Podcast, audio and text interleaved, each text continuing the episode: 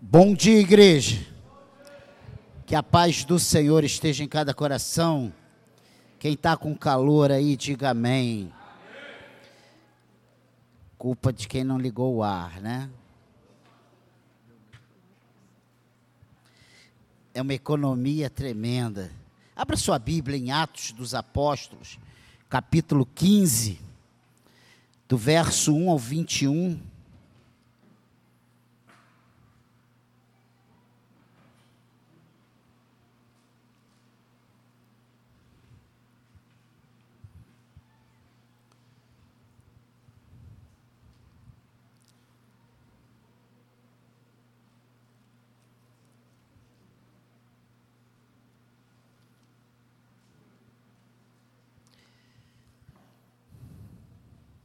Você achou? Diga amém.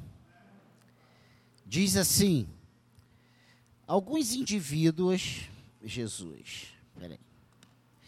Alguns indivíduos que desceram da Judéia ensinavam aos irmãos: se não vos circuncidardes segundo o costume de Moisés, não podeis ser salvos. Tendo havido da parte de Paulo e Barnabé contenda e não pequena discussão com eles, resolveram que esses dois e alguns outros dentre eles subissem a Jerusalém aos apóstolos e presbíteros com respeito a esta questão. Enviados, pois, e até certo ponto acompanhados pela igreja, atravessaram as províncias da Finéia e Samaria e, narrando a conversão dos gentios, causaram grande alegria a todos os irmãos. Tendo eles chegados a Jerusalém, foram bem recebidos pela igreja, pelos apóstolos e pelos presbíteros, e relataram tudo o que Deus fizera com eles. Insurgiram Insurgiram-se, entretanto, alguns dos, da seita dos fariseus que haviam crido, dizendo: é necessário circundá-los e determinar-lhes que observem a lei de Moisés. Então se reuniram os apóstolos e os presbíteros para examinar a questão. Havendo grande debate, Pedro tomou a palavra e lhes disse: Irmãos, vós sabeis que desde há muito Deus me escolheu dentre vós para que, por meu intermédio, ouvissem os gentios a palavra do evangelho e crescem. Ora, Deus, que conhece os corações, lhes deu testemunho, concedendo o Espírito Santo a eles como também a nós nos concedera, e não estabeleceu distinção alguma entre nós e eles, purificando-lhes pela fé o coração. Agora, pois, por que tentais a Deus, pondo sobre a cerviz dos discípulos um jugo que nem nossos pais puderam suportar, nem nós? Mas cremos que fomos salvos pela graça do Senhor Jesus, como também aqueles o foram.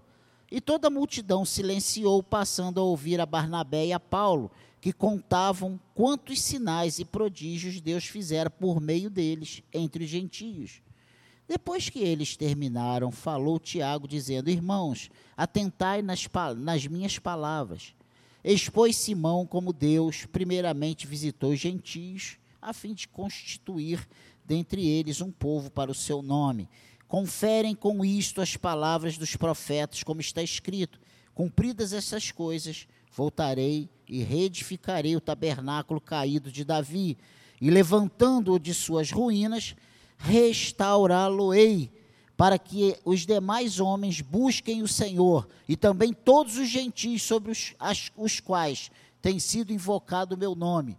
Diz o Senhor que faz estas coisas conhecidas destes séculos. Pelo que julgo eu, não devemos perturbar aqueles que, dentre os gentios, se convertem a Deus, mas escrever-lhes que se abstenham das contaminações dos ídolos, bem como das relações sexuais ilícitas, da carne de animais sufocados e do sangue, porque Moisés tem em cada cidade, desde tempos antigos, os que o pregam nas sinagogas, onde é lido todos os sábados. Amém, igreja? Esse texto longo, ele está tratando de quê? Ele está tratando de uma controvérsia entre israelitas e judeus, ou entre os judeus, a respeito dos gentios, né? Em relação à salvação. E eu venho nessa manhã dizer que somos salvos somente pela fé. O que esse texto está falando aqui é de salvação. E a discussão entre eles é, era, é necessário que aquele que se converte, aquele que não é israelita, que não é circuncidado logo nos primeiros dias de vida, para cumprir um ritual da lei, aquele que não observa as festas, as, as programações judaicas, que eles precisavam passar a cumprir esses rituais para serem salvos. E os discípulos vêm dizendo que não precisavam disso. E levanta-se Paulo e Barnabé e Pedro defendendo que não precisava, porque nós somos salvos pela fé somente e nada mais. Não, é, não, não somos salvos pelas nossas obras. Embora todos salvo precise ter boas obras mas não significa que são as obras que nos salvam, que nos purificam, que nos fazem melhor. E isso nós vemos cerca de 1500 anos depois desse, desse texto. A reforma deixou cinco pontos centrais, o que chamamos de solas da reforma, e eu já preguei isso aqui várias vezes. Mas nós precisamos de tempo em tempo trazer isso à memória, refrescar a nossa mente, para que essas palavras fiquem firmadas no nosso coração, porque muitas vezes somos levados a pensar que são pelas nossas obras que somos salvos. Nós somos salvos pela fé em Jesus Cristo somente. E nas, nessas cinco solas da reforma, é, somente a Escritura, somente Cristo, somente a graça, somente a fé e somente a Deus da glória, né? É o sola Escritura, sola Cristo, sola gratia, sola fide e sola Deu glória. Ah, pastor, mas essas palavras, o que, que isso tem? Isso é importante nós entendermos que sem fé é impossível agradar o Senhor e sem essa fé salvífica não há nenhum homem que consiga se aproximar de Deus, de crer em Deus e, de, e declarar Jesus Cristo como Senhor da sua vida. De todos os solas, né? Esse sola fide, podemos, entre aspas, dizer que esse somente pela fé é muito importante, o mais importante, o importante. Todos são importantes. Mas ele é muito importante, porque uma vez que nele se define o princípio da justificação pela fé somente. Nós somos justificados pela nossa fé em Cristo. Lutero chegou a dizer que esse princípio identificava se uma igreja estava de pé ou não. Diz ele, no sola fide, somente pela fé, está implícito que a salvação depende totalmente da atividade de Deus e que não é condicionada de modo algum pela ação do ser humano. Eu estou falando de salvação, eu não estou falando de vida cristã, porque após a salvação, aí entra a nossa participação, que é o processo da santificação. Aí sim, depende de cada um de nós. Mas esse encontro com Deus, esse reconhecimento que somos pecadores e que nós estamos caminhando sem Cristo para uma perdição eterna, isso é uma realidade. Jesus disse muito claro: Eu sou o caminho, a verdade e a vida, e ninguém chega a Deus, vai ao Pai, senão por mim. Então, Ele é o caminho, e só tem uma forma de entrarmos nesse caminho é acreditarmos que só Ele é suficiente, Senhor e Salvador para as nossas vidas. A base do raciocínio a respeito do, do sola fide é: a salvação é realizada somente por Cristo. Logo, a verdade é que podemos alcançá-la somente pela fé gerada pelo próprio Cristo e nunca por nossas obras. A própria Bíblia diz que poderíamos vender tudo, dar aos pobres, que isso não iria acrescentar um côvado. Isso não iria nos fazer melhor, mais dignos. A Bíblia diz que Deus olhou lá de cima e não achou nenhum homem digno, nenhum ser humano digno que pudesse subir ali na cruz e representar a raça humana. Não temos como conquistar o favor de Deus. Deus já mostrou o quanto nos ama ao dar aquilo que ele tinha de mais precioso. Deus, ele te ama, ele nos ama tanto que ele deu o que ele tinha de melhor. Ele deu o seu único filho. Você é pai? Imagina chegar agora para o Juninho, né? Anselmo Júnior e falar: Júnior, vamos sacrificar hoje aqui o Arthurzinho. Nós não vamos apenas apresentar, nós vamos crucificar o Arthur. Ia surgir um samurai lá de trás com uma espada, uma faca na mão, ia sair cortando cabeça, porque é o filho. Quem daria o seu próprio filho? Deus nos ama tanto que Ele deu o seu próprio filho por nós. Ele nos perdoou, Ele nos salvou e Ele nos reconciliou consigo mesmo. Jesus veio nos salvar de quê? Dos nossos pecados? Não, Ele veio nos salvar da ira de Deus. Porque quando o homem pecou lá no jardim, desobedecendo a Deus, ele se fez inimigo, ele, ele criou uma, uma ruptura entre Deus e o homem.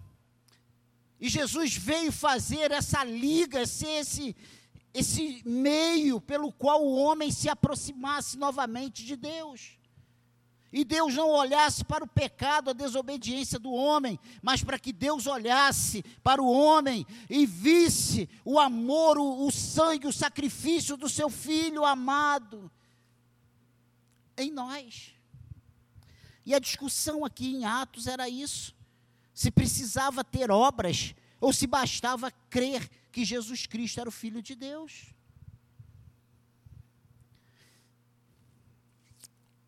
Ele nos perdoou, salvou, reconciliou, não cobrando de nós as nossas injustiças e nossos pecados. Imagina se Deus chega para o Daniel e fala: Daniel, eu preciso que você acerte as suas contas comigo.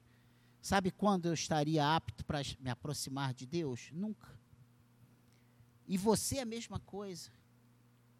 Nenhum de nós somos bons o suficiente para dizer assim: deixa que eu resolva a minha pendência com Deus. Nós somos totalmente dependentes desse sacrifício, desse amor, desse chamado irresistível de Deus. Tudo isso pode e deve ser aceito como um presente divino por meio da fé. E se você sair daqui hoje sem entender nada do que eu estou falando, acredite, guarde apenas, se você guardar apenas uma coisa, somente pela fé em Jesus Cristo, eu vou alcançar a benevolência de Deus. Você saiu daqui rico, milionário. Se você sair daqui com esse entendimento. Nós achamos que a felicidade pode ser encontrada longe de Deus. Mas isso aí, com o passar do tempo, veremos que é um ledo engano. Não tem como nós sermos felizes, afastados desse Deus maravilhoso. Libertos da escravidão do pecado, podemos servir a Deus e o próximo. Como vamos fazer? Como vamos ser felizes se nós estivermos ainda impregnados com esse lamaçal que é o pecado. É disso que Lutero fala quando afirma que pela fé somos livres de tudo. E o mais interessante é que muitas vezes nós fazemos confusão com esse ser livres de tudo e nós achamos que podemos fazer o que queremos. Nós somos livres de tudo e servo de todos. Amém, igreja? Nós não fomos chamados para viver uma vida de libertinagem, nós fomos chamados para viver uma vida de santificação. Nós hoje somos capacitados pela ação do Senhor, pelo sacrifício de Cristo, a vivermos em conformidade com a vontade de Deus. Nesse sentido, Lutero entendeu que Romanos 1,17, avance aí algumas páginas. Olha o que Romanos 1,17 diz.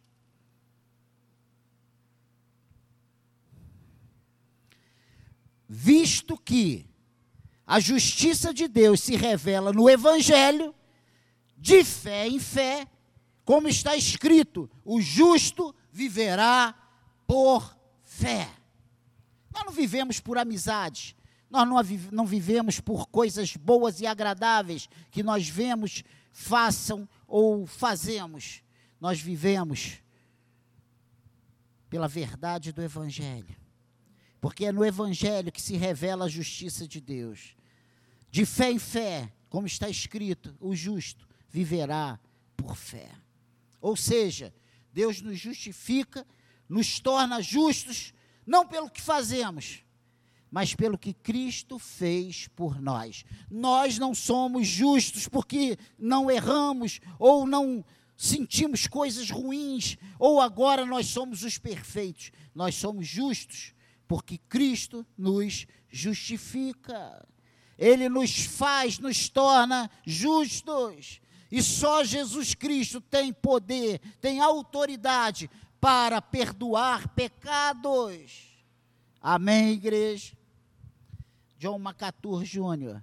nos lembra que as igrejas que abrem mão do princípio da justificação pela fé somente findam por abraçar a teologia liberal, adotar uma forma de sacerdotal, sacerdotalismo e cair em apostasias variadas.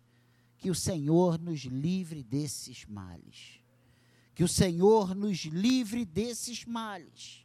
Que o Senhor nos ajude a vivermos um evangelho cristocêntrico, centrado no evangelho, centrado na palavra de Deus.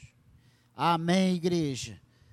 Estamos no meio de Atos dos Apóstolos, um livro cheio de narrativas fascinantes, e na verdade, nós falamos Atos dos Apóstolos, mas Atos, ele relata basicamente a vida de Paulo e de Pedro. Essa é a verdade fala sobre a conversão de Paulo, fala sobre o princípio da igreja logo após a ascensão de Cristo, o, uh, o Pentecostes, os primeiros passos da igreja e depois a grande perseguição, a dispersão da igreja. E aí vem a salvação de, de Pedro, de Paulo, a pregação de Pedro um pouco antes, depois da salvação de Paulo, e aí vem terminando esse livro de Atos. Notamos a preocupação em agir de acordo com os preceitos aprendidos diretamente de Cristo, o que deixou marca nos apóstolos. Aqueles três anos de discipulado ao lado do Senhor deixaram marcas na vida dos apóstolos. Algo extraordinário estava acontecendo em, Jerusalém naqueles dias. Os judeus estavam acostumados a ver suas obras tomando o lugar da fé, mesmo que essa não fosse a determinação inicial dada por Deus ao promulgar a lei.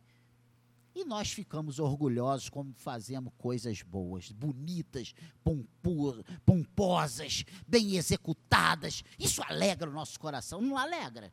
A gente, poxa, caramba.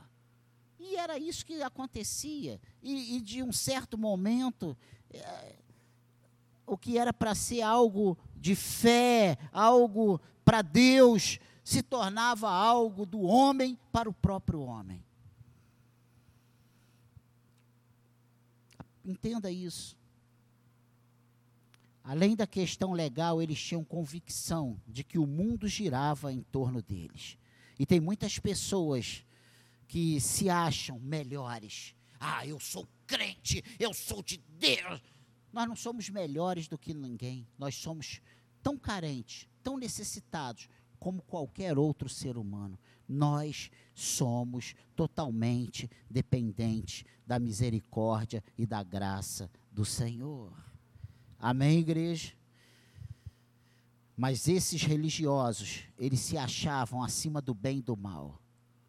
O fato de Deus começar a operar no meio dos gentios chamava atenção e despertou o movimento judaizante no início do cristianismo. Não, não pode ser. Jesus veio para nós e agora esse povo que nem é povo de Deus está sendo alcançado, está sendo batizado, se diz cristão. Não.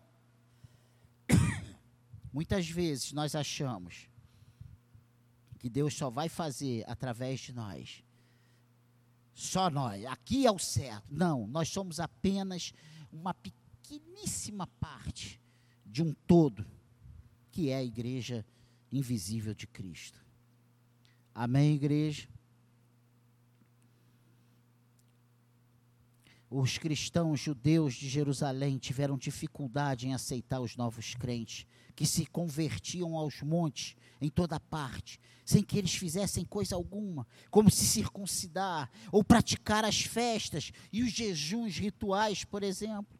O alarme se tornou maior porque pela primeira vez na história havia mais crentes de fora do que de dentro de Israel. Como impedir que eles destruam as tradições? Muitas vezes ficamos presos às tradições. Eu não saio da minha religião porque é a religião do papai, é a religião da mamãe, é a religião que eu fui criado. Eu fui, eu vivi a minha vida toda nessa nessa religião. Eu não estou falando de religião, estou falando de Jesus Cristo. Eu estou falando de salvação, eu estou falando de vida eterna. Eu estou falando do que Deus tem preparado para aqueles que o amam. Amém, igreja. E muitas vezes nós vemos pessoas não preocupadas com as vidas, com as almas, mas preocupadas com as tradições. Por isso a igreja de Jerusalém se torna instintivamente mais conservadora e mergulha nas tradições judaicas. Já Antioquia, né? E aí nós vemos essa essa essa comparação entre Jerusalém e Antioquia, Jerusalém se mantendo como uma igreja mais conservadora, é, dizendo que as pessoas tinham que se circuncidar, que tinha que guardar as festas, os jejuns, as cerimônias. Já Antioquia é uma cidade cosmopolita e a igreja de lá se torna viva e, de certa forma, rivaliza com a de Jerusalém. Enquanto a igreja de Jerusalém é composta quase que só de judeus, a de, a de Antioquia praticamente só de gentios.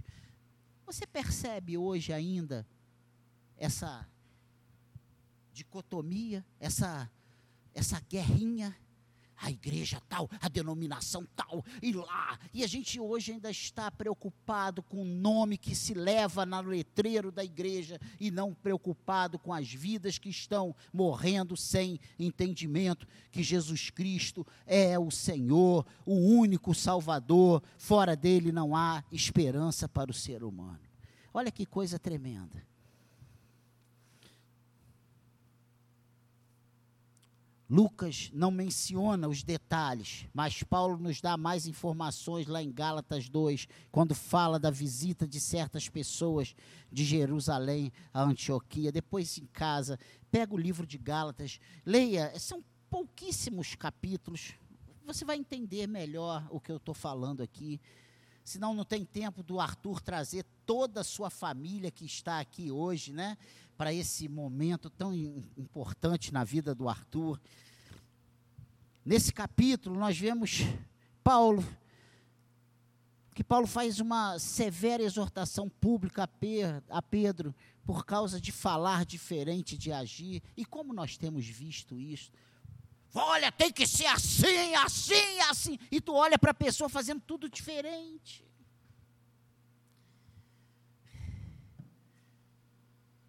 O que estava no centro dessa disputa? Duas questões, desses 21 versículos que lemos. Primeiro é que os judeus defendiam que a fé devia andar junto com as obras de caráter regenerador, e sem estas não haveria salvação. E é o que nós lemos logo no primeiro versículo. Alguns indivíduos que desceram de da Judéia ensinavam aos irmãos: se não vos circuncidardes, segundo o costume de Moisés, não podeis ser salvos. Isso era fruto da apostasia de Israel, sobre a qual Paulo fala em Romanos 10, 3, quando mostra que abandonar a justificação somente pela fé foi a ruína espiritual do povo. Olha o que diz aí Romanos 10, 3. É um versículo apenas. Virei algumas páginas. Que se eu só fizer citação, você vai sair daqui sem entender nada. Meu Deus, ele falou Romanos. O que, é que tem Romanos? Onde é Romanos? Será que é a capital de. Será onde é onde fica o Papa? Não, Romanos. Era a igreja de Roma, sim, mas é uma carta que Paulo escreveu a essa igreja. A igreja de Cristo em Roma. Romanos capítulo 10, versículo 3. Porque des, desconhecendo a justiça de Deus e procurando estabelecer a sua própria, não sujeitaram a que vem de Deus. Eu acho que não precisa nada disso. E nós vivemos hoje no dia dos achismos. Eu acho, eu não entendo, eu não acredito, eu não quero. E como se nós tivéssemos, como se nós tivéssemos essa autoridade de subjugar o Senhor e falar, vai ser do meu jeito e não do seu jeito. Jesus Cristo é o Senhor e nós os servos. Não é como eu acredito, não é como eu quero, não é como eu entendo, é como ele determinou, é como as, os, as Escrituras, o Evangelho determina, querendo eu aceitar ou não. E eu preciso ser muito franco com você. Se você aceitar o que a Bíblia diz, o que o Evangelho diz, no juízo final, você vai ouvir: entre benditos do meu Pai, entre para o gozo do seu Senhor.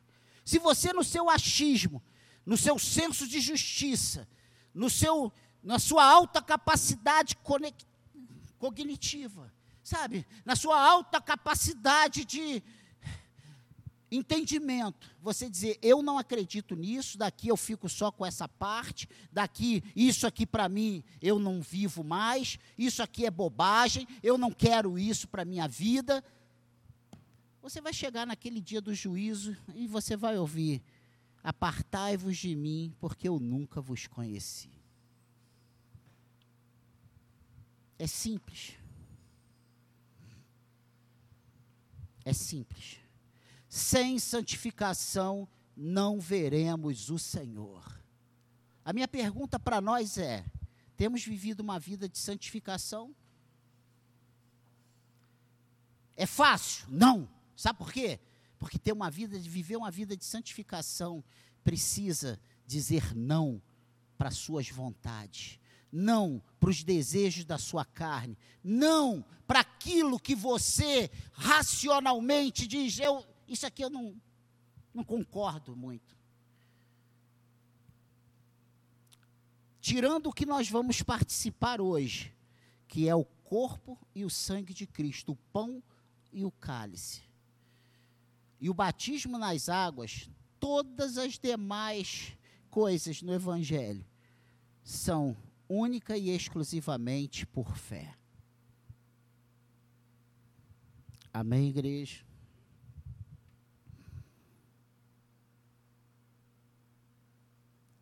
Os cristãos gentios tinham compreendido que nada poderia se somar à fé para a salvação. E é isso que eu estou te falando nessa, nessa manhã. A sua salvação não vai depender das boas obras. E não posso com isso dizer que, então que se dane os outros e eu vou viver a minha vida. Lá em Gálatas, no capítulo 2, versículo 16, ouça isso. Sabendo, contudo, que o homem não é justificado por obras da lei, e sim mediante a fé em Cristo Jesus, também temos crido em Cristo Jesus para que fôssemos justificados pela fé em Cristo, e não por obras da lei, pois por obra da lei ninguém será justificado. Quem diz isso não é o Daniel, não é a Secade, e olha o comentário dos que não ainda servem. Ah, eu fui naquela igreja, uma igreja pequenininha, um pastor baixinho, barrigudo, feio para chuchu, foi dizer que as minhas obras não vão me, me justificar. quem está falando isso não é o pastor baixinho, barrigudo. É a palavra de Deus. Amém, igreja? O princípio do sola fide e nossa responsabilidade. Por outro lado, nós muitos acham que se é somente por fé em Cristo, vou viver fazendo o que eu quero. E não é assim. De tudo que temos a aprender no processo da, da, salvação, uma das mais importantes é a salvação não pode ser comprada. A salvação tampouco pode ser alcançada com nossa ajuda ou por nossos méritos. A justificação é um ato soberano de Deus para aqueles que Ele chamou. É um ato instantâneo e seguido pela santificação, como eu já falei.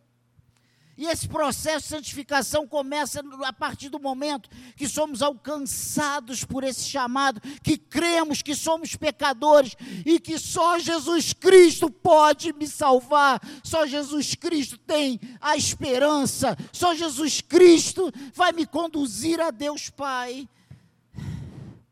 A partir daí eu passo a viver para a glória do nome dEle. A partir, a partir daí eu passo a procurar a viver pautado nas Escrituras, obedecendo a palavra, aquele que mentia não mente mais, o que adulterava não adultera mais, o que roubava não rouba mais, o que caluniava não calunia mais. Da nossa boca não saem mais palavras torpes, mas somente que edifiquem, que eu seja agradável para que as pessoas não fujam de mim. E eu, como crente, não tenho que ser o coronel. Eu sou crente. Não, eu preciso ser agradável. As pessoas precisam olhar para nós como cristãos e ver em nós algo diferente que elas vejam que falta na vida deles precisamos ter testemunhos de cristãos, de convertidos. Amém, igreja? Alguém que se creia salvo e continua na vida mundana, das duas, uma, jamais foi salvo e vive enganando a si mesmo. E Deus não está nem, nunca, nem conhece. Como nós temos na própria Escritura, que naquele dia Muitos dirão: Senhor, em teu nome eu profetizei, em teu nome eu curei pessoas, em teu nome eu libertei pessoas. E o Senhor vai dizer: Apartai-vos de mim, porque eu nunca vos conheci. Ou foi chamado por Deus, mas não entendeu que sua vida tem compromissos com Deus. Aquele que é alcançado pela fé salvífica, ele tem entendimento que a sua vida, a partir desse momento, ela está compromissada, comprometida, submissa à vontade de Deus. Você passa a ter compromisso com Deus. Ela viverá um cristianismo medíocre até se conscientizar que precisa mudar não são boas as expectativas para aqueles que pensam que podem viver com um pé no mundo e um pé na igreja, ou um pé no evangelho, um pé na Bíblia. As perspectivas são de muitas dores, de muito sofrimento, porque o Senhor não tem nenhuma preocupação com a nossa carne. A preocupação dele está com a nossa alma. O propósito de Deus é a nossa salvação. O meu desejo é que você que entrou aqui, seja pela primeira vez ou já esteja no Evangelho há 5, 10, 15, 20, 30 anos, reflita. A minha vida tem sido uma vida condizente com a vontade de Deus. A teologia protestante não encontra base nas Escrituras para uma justificação progressiva. Não, eu vou aos pouquinhos evoluindo, melhorando até alcançar a minha perfeição. Nós somos justificados no momento em que temos esse encontro com Deus. Essa é o que a palavra de Deus nos, nos mostra. Que é uma doutrina com raízes claras no catolicismo medieval essa justificação progressiva. Ao compreendermos que fomos chamados para a salvação por puro amor de Deus, algo surge na nova relação pai e filho. Não mais um bastardo, não mais um separado, mas um reconciliado. Que é a necessidade de responder ao amor de Deus com a nossa santificação. Você que é alcançado por esse amor de Cristo, você começa a ver mudanças. Deus muda o ser humano. Só Deus. Você é casado? Só Deus muda o coração do ser humano. Ninguém mais muda o coração do ser humano. Eu não mudo o coração da minha esposa. Eu não mudo o coração das minhas filhas. Ai, não mudo.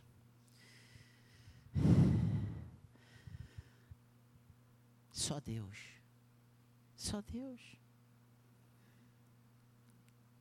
Ah, eu queria tanto mudar o coração. Não muda. Você não muda nem o seu próprio coração. Quem muda o nosso coração é Deus. Isso é uma obra de Deus em nós. E parece que é uma coisa que a gente percebe assim, né? Num, num estalar. Não é não, gente. Às vezes você está cinco anos na igreja e você acha que você é a mesma pessoa. E as pessoas, meu Deus, quanta mudança, quanta diferença. Olha lá como é que ele está diferente. Olha.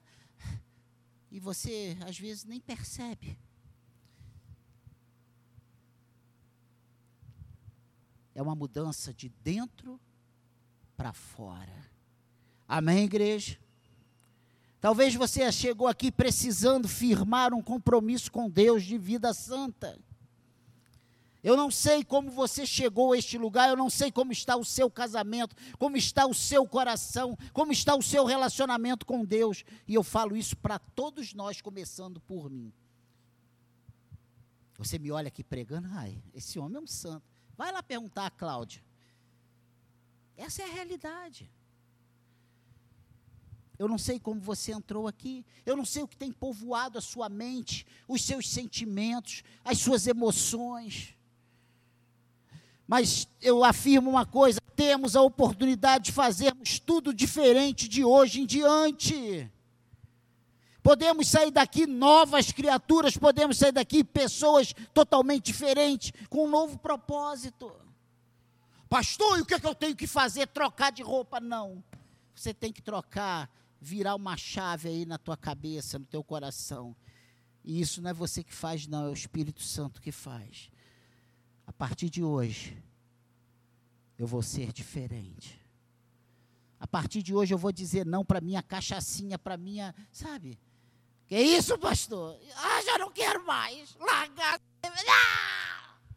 Se falar para alguém largar a cerveja, morre, né? morre. Tem um infarto fulminante, cai duro. Você não precisa fazer isso, não, gente.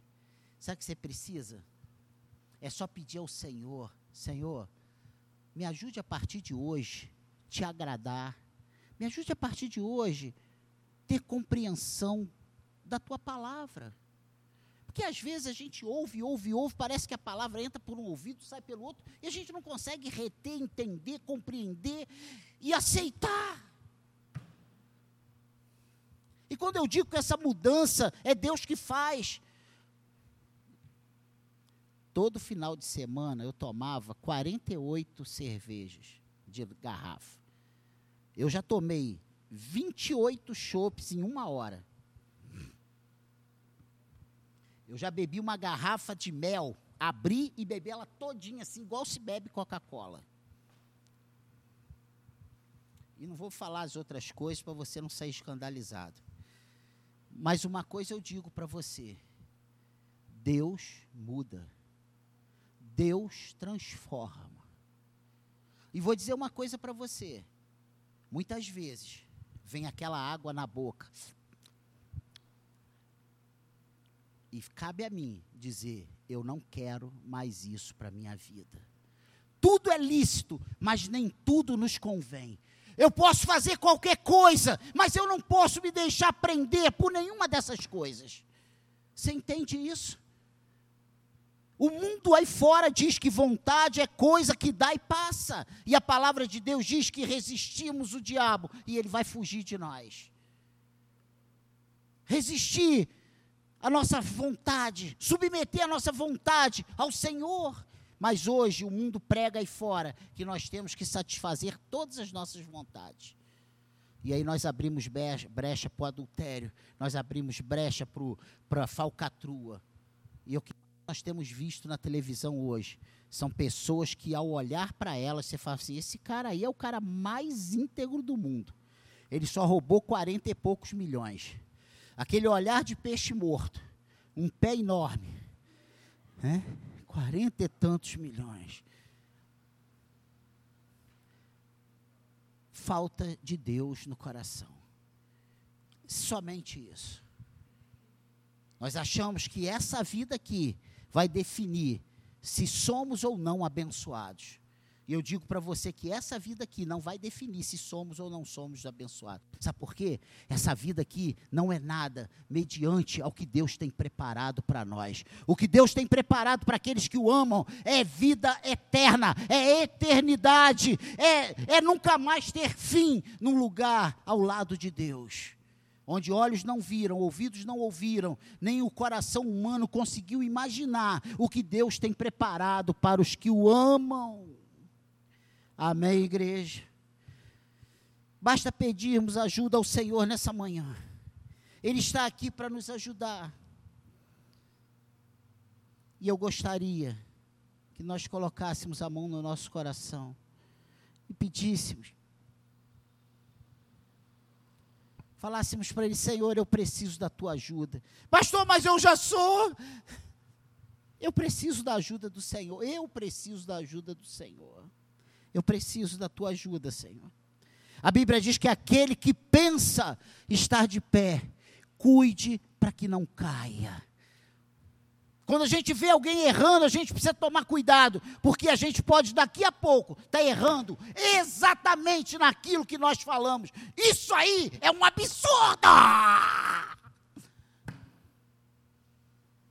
Entende? Cuidado o nosso senso de justiça é tido para Deus como um trapo de imundícia. E a gente vê o trapo uma coisa, um pano sujo. O trapo de imundícia é um absorvente usado por uma mulher na menstruação. Isso era o trapo de imundícia daquela época. Aquele sangue apodrecido ali. Isso é o trapo de imundícia.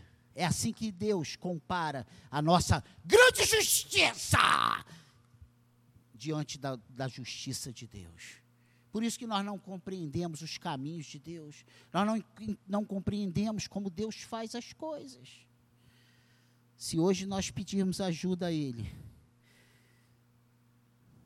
se nós falarmos para Ele, Senhor, eu preciso da tua ajuda para viver diferente a partir de hoje. Eu quero respeitar a minha esposa, eu quero respeitar o meu marido, eu quero viver para os meus filhos, eu quero viver para te agradar, Senhor. Eu quero ser um homem segundo o teu coração. Isso é possível. Somente pela fé em Cristo podemos obter a salvação. Não há nada em nós que possa ajudar nesse processo, que é todo do Espírito Santo. E eu quero orar por nós que estamos aqui nessa manhã. E eu peço, coloque a mão no teu coração. Pastor é o homem menos obedecido da face da terra, mas pelo menos obedeça ao Senhor. Coloque a mão no teu coração. Vamos todos pedir ajuda, porque eu preciso ser melhor pastor, melhor cristão, melhor pai, melhor marido, melhor irmão. Ah, eu preciso. Senhor, olhe para nós nessa manhã com teu olhar de misericórdia. Tu conheces os nossos corações, tu sabe a vida que vivemos, tu sabe o que sentimos. Ah, Senhor, muitas vezes estamos sorrindo, bem arrumados, cheirosos, mas nós estamos moídos por dentro, Senhor.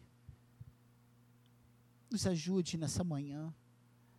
Olhe para nós com teu olhar de misericórdia. Faça a nossa vida nova nesta manhã, Senhor. Tu pode fazer tudo diferente em nós.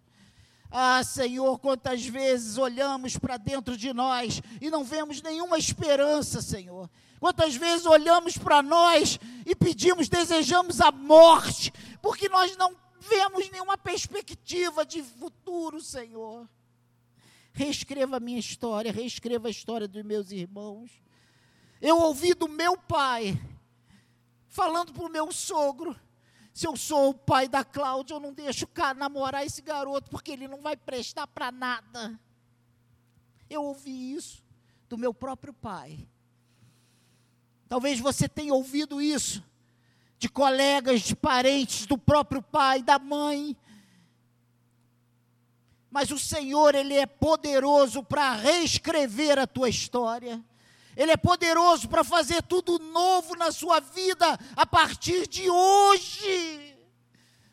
E onde tem abundado tristeza, mágoas, frustrações, o Espírito de Deus pode derramar alegria sem limites e você viver de uma forma totalmente diferente. Pai querido, eu te peço isso. Mude a nossa vida, mude a nossa história, derrame o óleo de alegria em nossos corações, nos dê desejo, Senhor, de te conhecer melhor. Ah, Pai querido, que os afazeres deste mundo, que as oportunidades, os convites, não nos afaste do Senhor, não nos impeça de te conhecer, não nos impeça de ouvir a tua palavra. A tua palavra diz que a fé vem pelo ouvir, ouvir a pregação, a pregação da palavra de Deus. E eu te peço nessa manhã que essa pregação gere fé em nossos corações, que, esse, que essa pregação mude a nossa vida por completo, Senhor. Não porque foi o Daniel que pregou, mas porque é a palavra do Senhor. Nos abençoe. É o que eu te peço. Eu peço a tua bênção para nós nessa manhã, em nome de Jesus.